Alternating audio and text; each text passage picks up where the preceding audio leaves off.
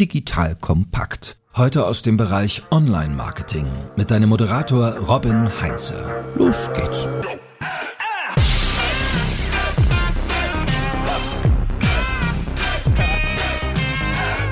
Lieber pragmatisch vorwärts kommen, als perfekt stillzustehen, hat Roland Brack einmal gesagt. Und das ist genau heute auch das Thema und zwar mit Fokus auf B2B-Marketing. So, liebe Hörerinnen, liebe Hörer, ich bin Robin Heinze, Mitgründer und Geschäftsführer der Online-Marketing-Agentur Morefire. Bei mir ist heute, es ist mir ein Riesenfest, die Susanne Trautmann. Und Susanne ist nicht nur totale Expertin für das Thema B2B-Marketing, sondern ich habe sie auch kennengelernt als leidenschaftliche Antreiberin, was dieses Thema angeht. Also Stillstand ist gar nicht so ihr Ding. Und Sie hat auch noch mitgebracht ein sehr pragmatisches Werkzeug, mit dem wir hoffentlich dann auch besser vorwärts kommen können im B2B-Marketing. Liebe Susanne, vielen Dank, dass du dir die Zeit nimmst. Schön, dass du da bist. Hallo Robin, ich freue mich riesig bei dir zu sein und über B2B-Marketing zu sprechen, mein Lieblingsthema. Ich hoffe, ich kann ein paar neue Perspektiven mitbringen. Da bin ich mir ganz sicher. Also du bist jetzt schon seit ein paar Jahren in diesem Segment unterwegs und ein Evergreen, der dich wahrscheinlich auch schon länger beschäftigt, ist das Thema Verzahnung B2B, Marketing und Sales. So, Hand aufs Herz, Susanne, kommen wir da vorwärts oder sind wir da pragmatisch unterwegs oder haben wir noch ganz viele Grabenkämpfe und eigentlich ähm,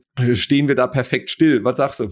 Ich würde sagen, ich würde den Status mit befriedigend beschreiben. Wir machen Baby Steps in die richtige Richtung und jein, wir kommen vorwärts. Äh, ich sehe noch ganz viel Verbesserungspotenzial und ganz viele Chancen, die wir noch gemeinsam angehen müssen bei der noch besseren Verzahnung beider Funktionen. Legen wir doch mal den Grundstein dafür. Und bevor wir dann in die Umsetzung gehen, beziehungsweise halt eben die konkreten Schritte mal uns anschauen, was man denn alles so tun kann, mach mal einen kleinen Abriss aus deiner Perspektive. Wo siehst du B2B-Marketing Marketing im Jahr 2022. Einfach auch so vielleicht Vergleich von vor der Corona-Pandemie. Ich glaube, das ist ein ganz, ganz schönes Zeitfenster, um da mal so den Vorher-Nachher-Vergleich zu ziehen. Also ich glaube, dass viele B2B-Marketing-Teams und Organisationen immer noch hinter diesen unglaublichen Möglichkeiten zurück bleiben, die die Digitalisierung uns bringt. B2B-Marketing ist nach wie vor kein leichter Job. Ich mache das seit 15 Jahren und ich habe quasi die Digitalisierung im B2B-Marketing miterlebt und weiß auch, wie sich Oldschool B2B-Marketing anfühlt. Und diese alte Denke herrscht noch in so vielen Unternehmen vor, die von traditionellen Vertriebsorganisationen geprägt sind, dass Marketing einfach der interne Dienstleister sein sollte, die interne Werkbank. Das macht den Job von Marketing unglaublich komplex, weil wir zuarbeiten für HR, für den Vertrieb, aber auch für Präsentation, fürs Management, aber gleichzeitig auch dieses unglaublich breite Produktspektrum kommunizieren müssen, was du einfach in vielen B2B-Organisationen hast. Du hast hochkomplexe Technologien, Produkte, Services, nicht wie im B2C. Es ist äh, meistens nur ein Produkt und eine Zielgruppe. Nein, es sind manchmal Zehntausende.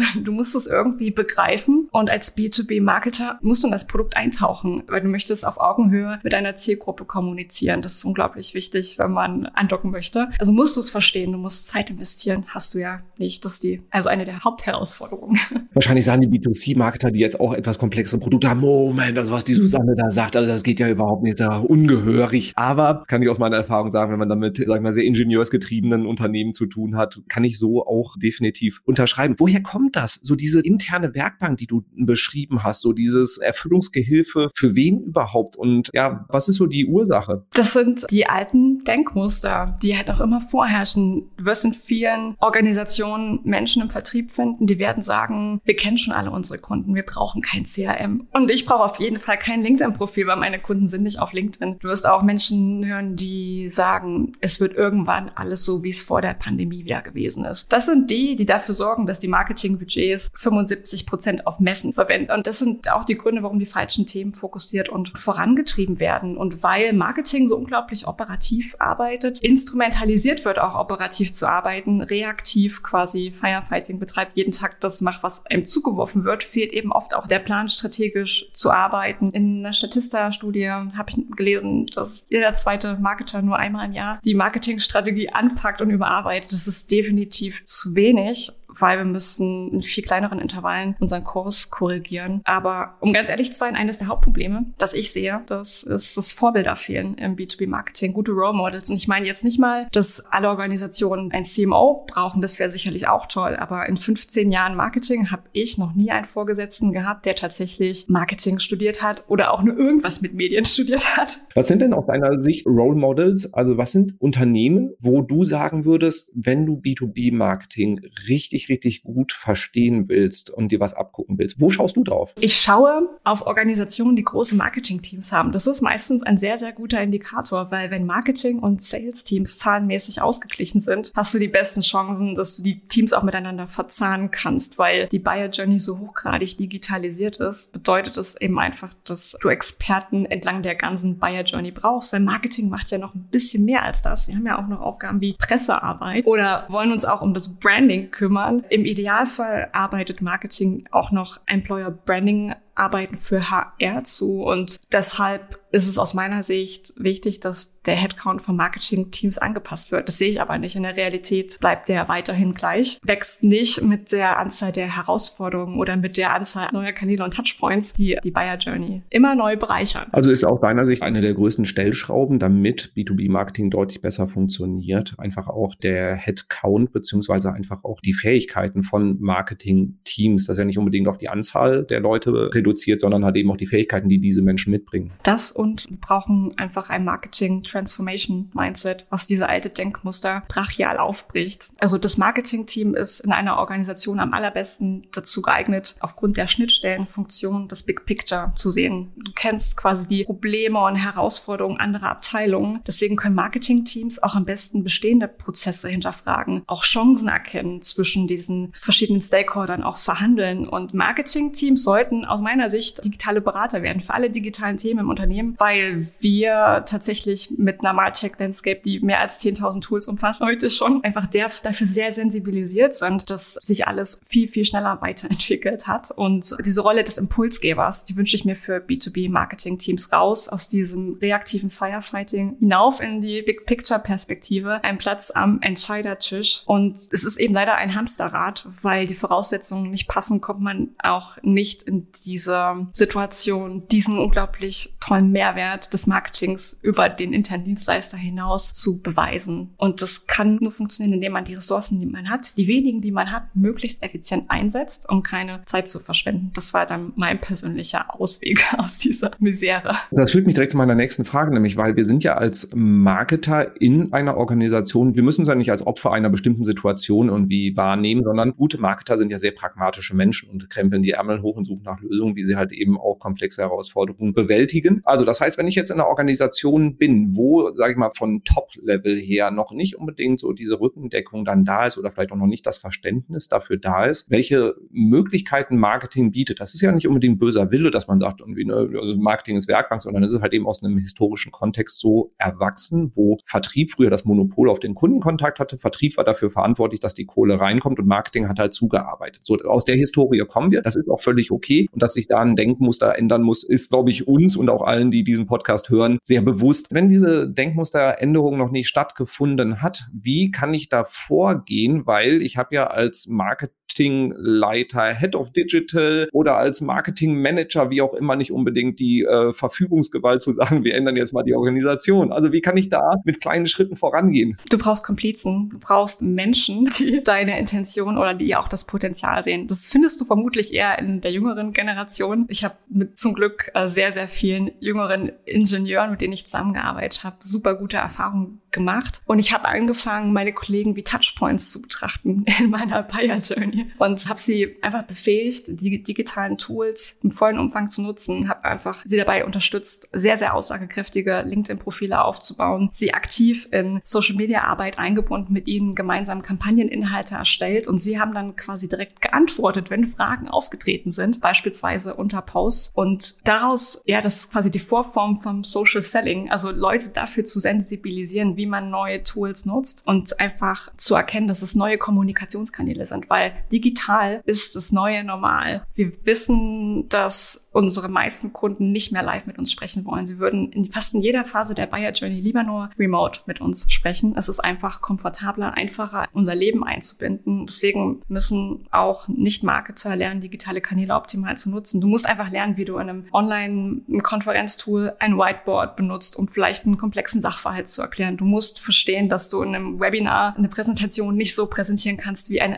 Live-Veranstaltung. Da gibt es kein Death by PowerPoint, das wird nicht funktionieren. Und du musst eben auch sich mit Kanälen wie Business-Netzwerken auseinandersetzen, wenn du Netzwerken möchtest und stattfinden möchtest digital. Da können Marketingabteilungen ganz, ganz viele Impulse setzen und dann Stück für Stück so eine Organisation von innen aus aufbrechen, bis zu einem gewissen Grad funktioniert das zumindest. Ja, genau. Eine große Organisation. Ich meine, wir haben auch Kunden dabei, die irgendwie auf eine vierstellige Anzahl an Mitarbeitern im Sales-Team haben. Das ist jetzt nichts, was man mal eben von heute auf morgen auf links sieht. Und ich habe auch vollstes Verständnis, dass man halt eben das auch nicht von Top-Down genau so mal eben entscheidet. Aber ich finde diesen Ansatz sehr charmant, einfach zu sagen, so, ich suche mir Komplizen, ich stecke Leute mit meiner Begeisterung dafür an und zeige ihnen, welchen Mehrwert sie daraus generieren. Und im Optimalfall verbreitet sich das Ganze dann auch noch, weil zum Beispiel die Sales-Kollegen, die dann diese neuen Möglichkeiten Möglichkeiten nutzen, auf einmal erfolgreicher sind als die anderen. Und spätestens dann hat man ja auch so die Ansteckungsgefahr, sag ich mal. Total. Ich hatte letzte Woche eine LinkedIn-Nachricht von einem früheren Kollegen bekommen, der mir sagte, er ist so dankbar, dass ich ihn mit LinkedIn zum Beispiel infiziert habe, weil er jetzt über seine LinkedIn-Post Entwicklungsanfragen bekommt von potenziellen neuen Partnern und ein wahnsinnig hochwertiges Netzwerk an gleichgesinnten Ingenieuren aufgebaut hat durch regelmäßiges Posten. Also irgendwann setzt ja dann dieser Break-Even ein, wo dann Menschen Menschen, die einfach ja sich an gewisse Regeln halten, die ein Kanal eben erfordert, dann einfach auch den Benefit spüren. Und man braucht einfach wie bei allen im Leben ein bisschen Geduld. Man kann keinen Overnight Success erwarten und dann wird es auch passieren. Also Appell oder Durchhalteparole an alle Leidensgenossinnen und Genossen, da einfach zu gucken, dass nicht dran aufzureiben an der Organisation, sondern da einfach gucken, wo kann man wirklich mit kleinen Hebeln halt auch und mit Leuten, die einfach Bock darauf haben, schon mal erste Sachen in Bewegung setzen. Und dann natürlich strategischer arbeiten und sich nicht in die operative Rolle drängen lassen. Und ich habe für mich einfach ein Framework entwickelt, was mich seit Jahren mittlerweile begleitet und mit dem ich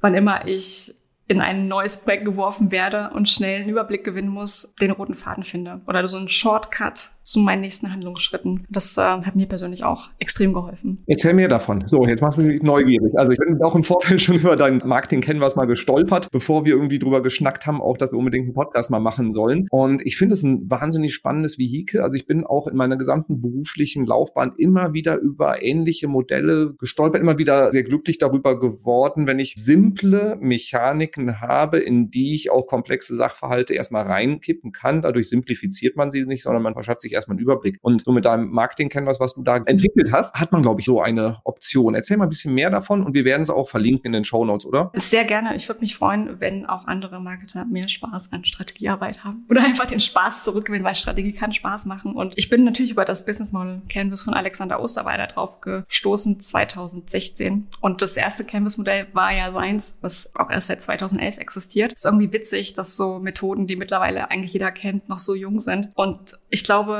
dass viele Marketing-Experten, die eher visuell denken, von Visualisierungsmethoden stark profitieren können. Bei mir war es auf jeden Fall lieber auf den ersten Blick, weil als ich das Canvas-Modell gesehen habe, habe ich direkt begriffen, was es macht. Also, weil es ist einfach so, dass alles, was wir Menschen mit einem Blick erfassen können, das können wir auch mit einem Blick verstehen. Und in Canvas-Modellen brichst du Dinge auf die Grundbausteine herunter. Und wenn du anfängst, Informationen nebeneinander und übereinander stehen zu sehen, fängst du an, quer zu denken und neue Ideen zu entwickeln. Und tatsächlich ist es leider so, dass wir unsere Strategien eher linear entwickeln und vielleicht 30 Seiten PowerPoint ausarbeiten, die wir aber gar nicht mit einem Gedanken überhaupt noch mehr fassen können oder kommunizieren können oder irgendjemand anderen in unserem Team erklären können, geschweige denn einer Agentur, die wir briefen wollen, vielleicht auch. Und das führt dann einfach dazu, dass dass die Strategien auch sehr, sehr selten überarbeitet werden, dass auch die Zusammenarbeit mit anderen Abteilungen schwierig wird, weil sie auch diese komplexen Strategiemodelle kaum verstehen. Und mit diesem Marketing Campus Modell ist es mir einfach gelungen, meine eigenen Painpoints auszuhebeln. Also zum einen habe ich früher bevor ich das Marketing Campus hatte, viel zu lange einfach nur zugehört. Ich habe einfach gedacht, das ist alles wichtig. Alles, was meine Kollegen mir erzählen, das muss ich unbedingt in die Kommunikation integrieren. Weil das sind ja die Experten, die haben ja die meiste Ahnung. Aber am Ende hast du einen riesen Haufen Daten und das wenigste davon ist wirklich interessant, weil die Kollegen keine Kundenperspektive ganz oft auf Themen mitbringen.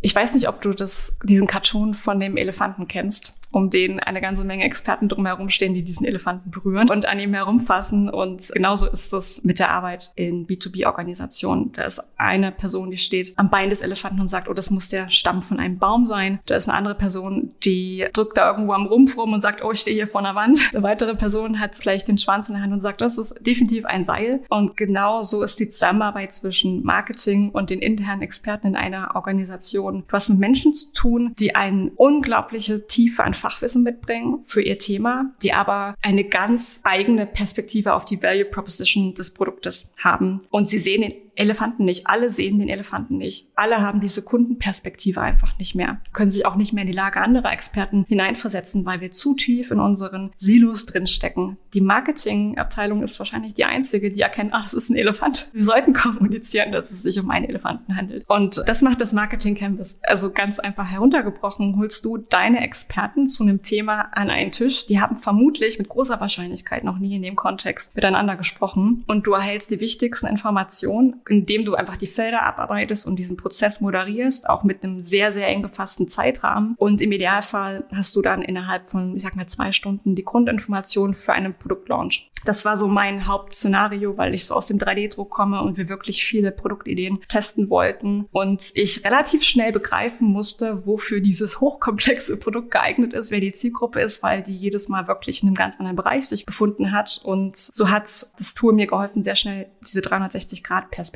einzunehmen und die Informationen zu finden, mit denen ich die Zielgruppe gezielt informieren kann, ohne sie zu überfordern, aber um sie auch neugierig zu machen. Es geht einfach darum, die Minimal Viable Content-Strategie zum Minimal Viable Product zu entwickeln. Das ist es im Endeffekt. Und herauszufinden, welche Ressourcen habe ich und wie kann ich sie maximal effizient einsetzen, um nicht zu scheitern. Also um einfach zu verhindern, dass du zu viel investierst in irgendwelche hochwertigen Content-Elemente oder Anzeigenkampagnen, ohne vorher wirklich Messages testen, weil ich der Überzeugung bin, erst wenn wir Klarheit darüber haben, ob die Thesen auch stimmen, sollten wir die Budgets in die Hand nehmen.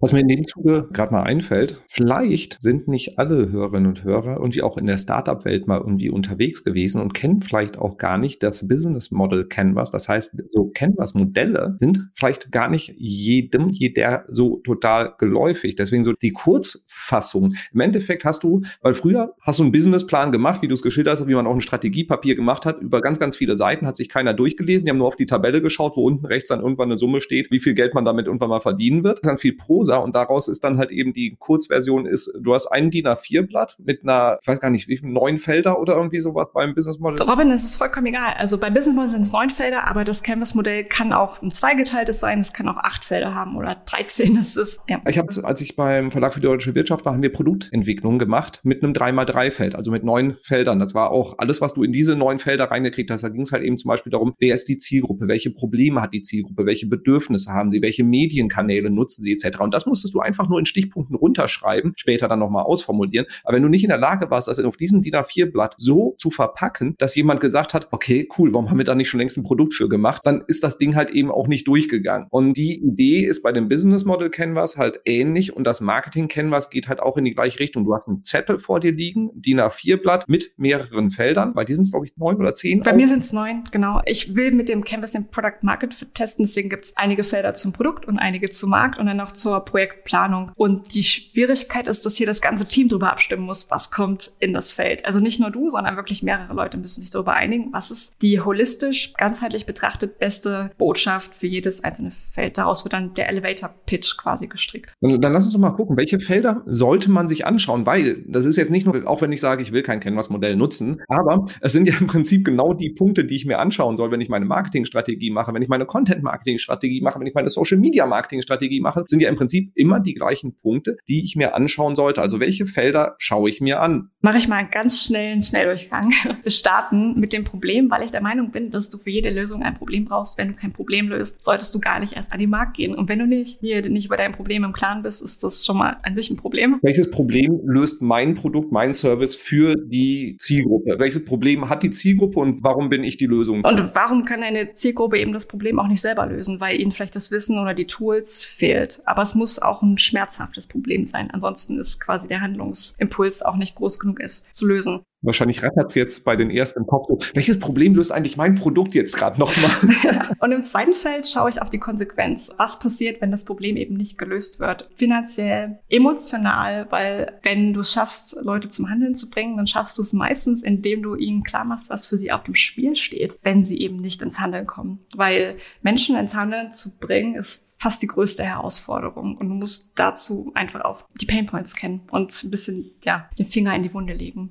Zum Beispiel für uns als Online-Marketing-Agentur, wenn unsere Kunden haben bestimmte Zielvorgaben, die sie irgendwie im Unternehmen erreichen müssen. Und wir sind oft ein sehr gutes Vehikel, damit sie ihre Ziele erreichen. Das heißt, wir müssen eine bestimmte Anzahl an Leads oder Verkäufen oder was generieren. Und wenn sie das halt nicht machen, dann gibt's halt keinen Bonus oder sie werden nicht mit Applaus empfangen der Firma, sondern eher mit Schimpf und Schande vom Hof gejagt. Also ein bisschen überspitzt gesagt. Also genau, so diese Konsequenz sich mal überlegen überlegen. Genau. Und im dritten Feld geht es um die Zielgruppe, den Idealkunden. Ich habe ja das Canvas-Modell für Launch-Produkte entwickelt. Also gehe ich davon aus, dass ich meine Zielgruppe noch gar nicht so genau kenne. Deswegen erstelle ich eine Checkliste an Eigenschaften, die Unternehmen besitzen sollten, mit denen ich in Kontakt kommen möchte, basierend auf dem Wissen meiner Kollegen. Und ich überlege mir gleichzeitig, wer ist der Ansprechpartner, der Initiator, den ich erreichen möchte, der den Ball intern ins Rollen bringt.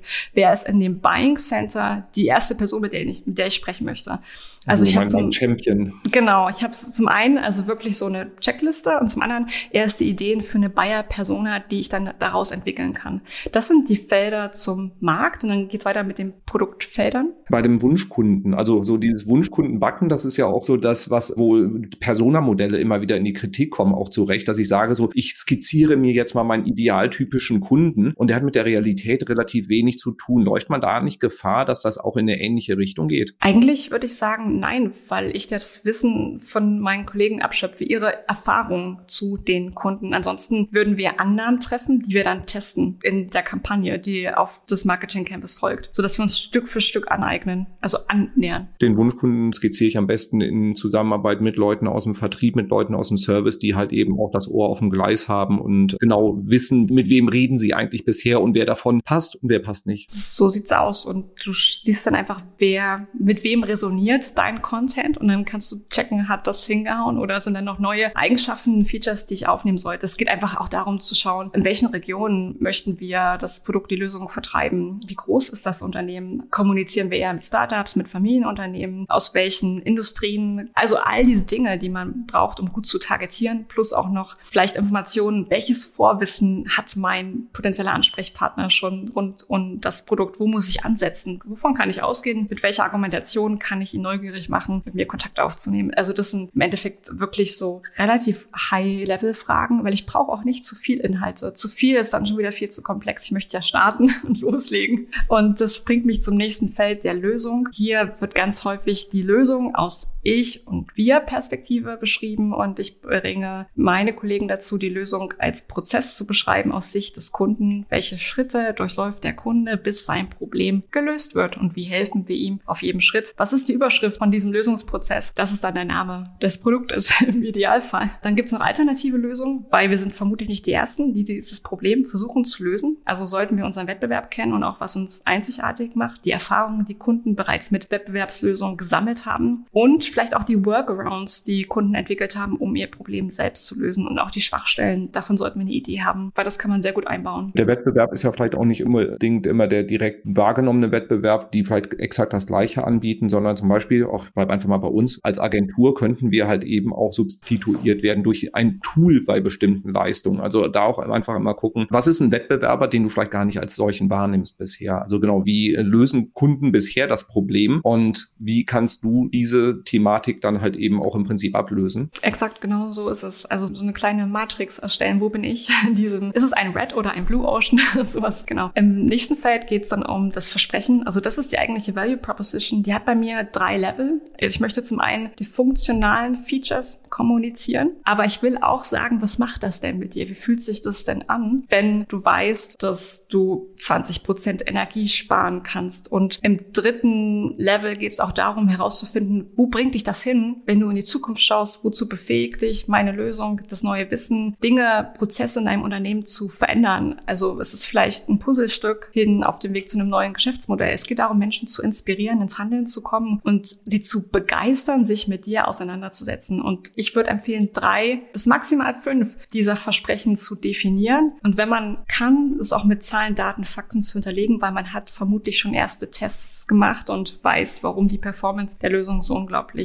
cool ist im Vergleich zu anderen. Und das letzte Feld des Inhaltscanvas ist der unfaire Vorteil. Hier geht es darum, unfaire oder unkopierbare Positionierungsmerkmale zu finden. Was kann ich oder mein Team, meine Organisation und niemand sonst, und es kann auch niemand kopieren. Also niemand kann kopieren, dass dein Unternehmen vielleicht 250 Jahre am Markt ist. Aber jeder kann deinen globalen Footprint kopieren. Das ist kein unfairer Vorteil. Aber vielleicht hast du in deinem Team wirklich ein paar Koryphäen, die einzigartige Veröffentlichungen in bestimmten Bereichen geleistet haben, Preise für ihre Arbeit erlangt haben. Oder du kannst damit punkten, dass du im Schnitt 20-jährige Kundenbeziehungen vorweisen kannst. Das sind all diese Dinge, die Vertrauen schaffen, die Menschen, die dich noch nicht kennen, ein gutes Gefühl geben. Du bist auf jeden Fall jemand, der mich begleiten kann, der weiß, wie ich mich fühle und der mir helfen wird. Also genau, wir mhm. hangeln uns oft an den falschen Punkten fest, die gar nicht uns ausmachen. Und das, damit haben meine Kollegen oder Unternehmen, mit denen ich arbeite, auch die meisten Schwierigkeiten, das zu sehen, was sie ausmacht. Kann ich total nachvollziehen, weil ich meine, das ist ja extrem, man ist ja sehr stark auf sich selbst fixiert immer so als Unternehmen und kennt sich selber sehr, sehr gut. Das heißt, wie finde ich diesen unfairen Vorteil raus? Frage ich einfach meine Kunden. Oder warum habt ihr euch für uns entschieden und nicht für jemanden anderen? Oder wie komme ich da dran? Das ist ein Weg, aber du kannst doch einfach mal zurückgehen und einfach mal deine Karriere oder deine Kundenhistorien oder deine Unternehmensgeschichte Revue passieren lassen. Was waren so Meilensteine, wo du besondere Entscheidungen treffen musstest? Was hast du daraus gelernt im Positiven wie auch im Negativen? Und warum hat das dazu geführt, dass du jetzt weißt, dass Dinge so und so gestaltet werden sollten. Das ist bei jedem Unternehmen einzigartig. Deswegen kann ich da jetzt nur sagen, es gibt einen Fragenkatalog zu jedem der Felder, der dir hilft, auf die Spur zu kommen. Aber du musst dich mit dir selber beschäftigen und du musst einfach auch ein Gespräch mit deinem Team dazu führen, weil vermutlich hat man sich noch nie über dieses Thema unterhalten und man kommt dann einfach auf ganz einzigartige Features, weil man vielleicht eine einzigartige Entwicklungspartnerschaft hat. Auch die Synergieeffekte, die sich durch ein Partnernetzwerk ergeben, sind oft einzigartig, weil nur du bist ja mit diesen anderen Unternehmen Unternehmen in Kontakt und du entwickelst vielleicht was ganz Besonderes, was so auf dem Markt eben nicht kopiert werden kann. Das ist auf jeden Fall ein hochkomplexes Feld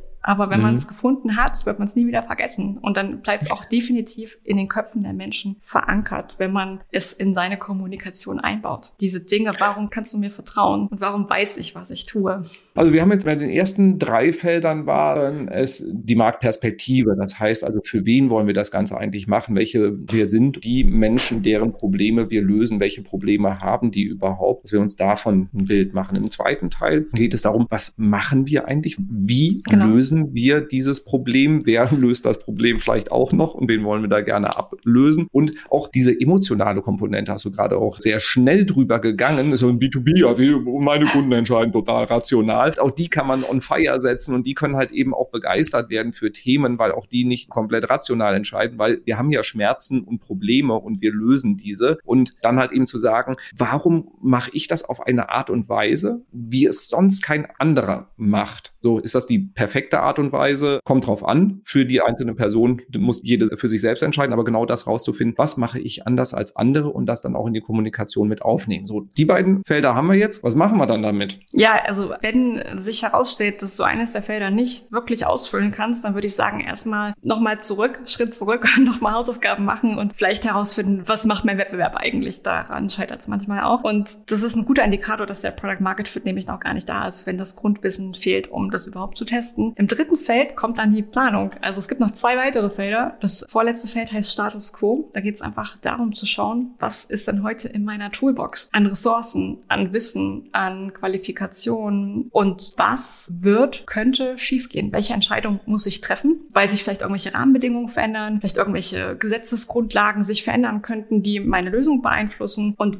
was sollte ich auf jeden Fall, welche Gaps sollte ich füllen, damit das, was wahrscheinlich schiefgehen könnte, nicht eintritt. Im letzten Feld geht es dann darum, ein gemeinsames Ziel zu definieren und gemeinsam als Team auch zu sagen, wir möchten dahin, bis dann und dann. Und auf dem Weg dahin lösen wir folgende Meilensteine. Das sind auch die Erkenntnisse aus dem Status Quo-Feld. Um zum Ziel zu kommen, musst du definitiv die Hindernisse aus dem Weg räumen, die dich davon abhalten, erfolgreich zu sein. Und du solltest jeden Meilenstein versuchen, mit einer Kennzahl zu belegen, die dir hilft zu sagen, jetzt habe ich es geschafft und es kann weitergehen. Und solltest das Ziel auch nicht zu langfristig planen. Vielleicht maximal drei bis maximal, na, sechs Monate ist fast schon so viel. Und dann auch regelmäßig Kurskorrekturen annehmen. Das ist das Tolle bei einem Canvas-Modell. Du machst einfach Copy-Paste und wann immer du was Neues gelernt hast, ist das Version 1.2. Und dann kommt das neue Wissen in das Canvas-Modell und alle sind immer auf dem neuesten Stand, weil ständig sich alles verändern kann, das dein Ziel beeinflusst. Aber Fakt ist auch, ohne Ziel kommst du auch nicht an. Das ist wie ohne Navi irgendwie in der Wüste zu fahren. Das kann eigentlich auch nicht funktionieren. Das heißt, du musst wissen, warum willst du das Ziel erreichen. Und das Warum ist mindestens genauso wichtig wie das Ziel selber, weil wenn Menschen nicht intrinsisch motiviert sind, gemeinsam ein Ziel zu erreichen und sich dann auch committen, sich gegenseitig zu supporten, weil hier sind wir wieder beim Verzahnen. Jeder hat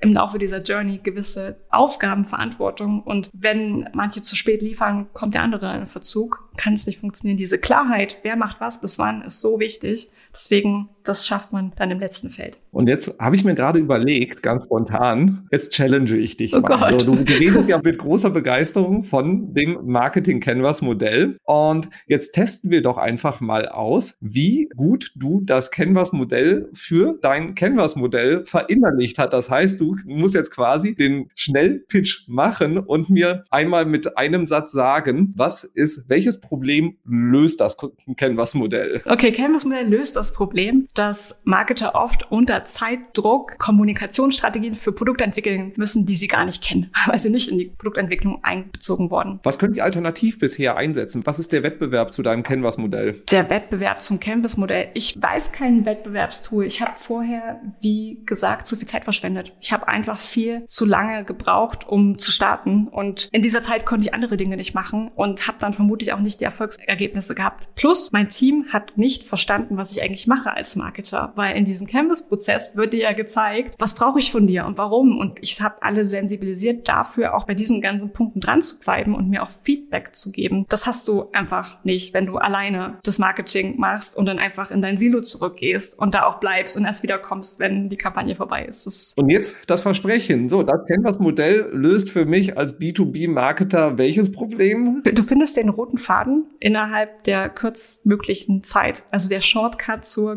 Go-to-Market-Strategie, ohne Ressourcen zu verschwenden, die du eigentlich gar nicht hast. Sehr gut. So, den unfairen Vorteil brauchen wir jetzt gar nicht rausarbeiten, weil es aus deiner Sicht ja gar keinen Wettbewerb eigentlich gibt. Dann brauchst du auch keinen Vorteil. Aber so den generellen Vorteil haben wir jetzt mitgenommen. Was ist danach anders, wenn ich das Modell jetzt einsetze, regelmäßig einsetze, wie du sagst, Copy-Paste, Version unterstrich 2.0? Was ändert sich? Also für mich hat sich einfach geändert, dass sich die Beziehung zu anderen Abteilungen verändert hat. Also ich habe mehr, ich will jetzt nicht sagen Anerkennung und Wertschätzung, aber mehr Verständnis für die Arbeit, die ich eigentlich mache und die ich machen möchte, bekommen. Menschen haben begriffen, dass es einfach ein Zusammenspiel ist, weil wir sind alle für den Erfolg verantwortlich. Marketing ist nur ein Teil des Ganzen. Ich finde diesen Begriff ähm, Digital Twin total spannend, weil das ist genau das, was Unternehmen im digitalen Raum sein sollten. Sie sollten ein Digital Twin ihres Teams abbilden und alle Mitarbeiter, die in diesem Unternehmen im normalen Leben stattfinden, sollten auch digital stattfinden, sollten gemeinsam Sparringspartner sein, sollten gemeinsam an der Buyer Journey arbeiten, sollten gemeinsam alles im Unternehmen vorantreiben und kommunizieren. Und das Marketing Canvas hat einen Weg dazu aufgebrochen, weil meine Kollegen verstanden haben, sie sind